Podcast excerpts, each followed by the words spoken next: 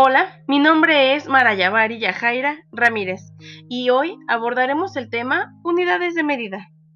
Las unidades de medida permiten calcular o medir asuntos como la longitud, la masa, la capacidad y el tiempo. Las unidades de medida se han usado desde tiempos remotos. Por esa razón, han ido variando con el tiempo en función no solo de las necesidades humanas, sino de la tecnología disponible. Esto implica que han existido y aún existen diversos sistemas de unidades de medida. Uno de ellos es la masa. La unidad principal para medir la masa es el gramo. Para medir masas mayores están los múltiplos como el decagramo, el hectogramo, el kilogramo y la tonelada. Para medir masas menores están los submúltiplos como es el decigramo, el centigramo y el miligramo. Hay muchas más unidades de medida de masa, pero las más utilizadas son el kilogramo, el hectogramo, el decagramo, el gramo, el decigramo, el centígramo y el miligramo. Las unidades de medida de la longitud. La principal para medir la longitud es el metro.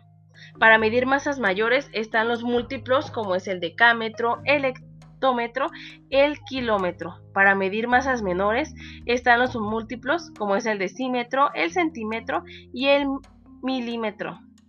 La longitud determina la distancia que hay entre dos puntos, o dicho de otra manera, la longitud es la cantidad de espacio que hay entre dos puntos.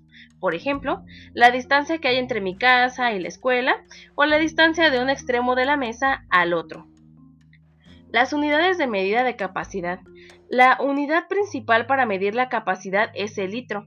Para medir masas mayores están los múltiplos como es el decalitro, el hectolitro y el kilolitro. Y para medir masas menores están los múltiplos como el decilitro, el centilitro y el mililitro. La capacidad mide la cantidad de líquido que cabe dentro de un, de un, objeto. Por ejemplo, la capacidad de una botella es la cantidad de líquido con la que la podemos llenar. Otra forma de llamar a la capacidad es el volumen.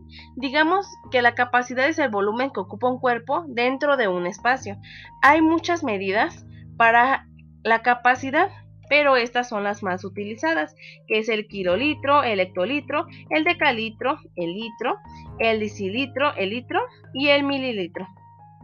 Las unidades de medida del tiempo.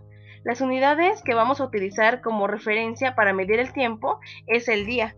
Para medir los, los periodos de tiempo mayores tenemos la semana, el mes y el año.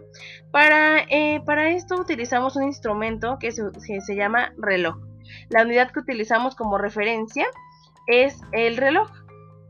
Hay unidades de tiempo menores, como lo son, por ejemplo, un día tiene 24 horas, una hora tiene 60 minutos y un minuto tiene 60 segundos.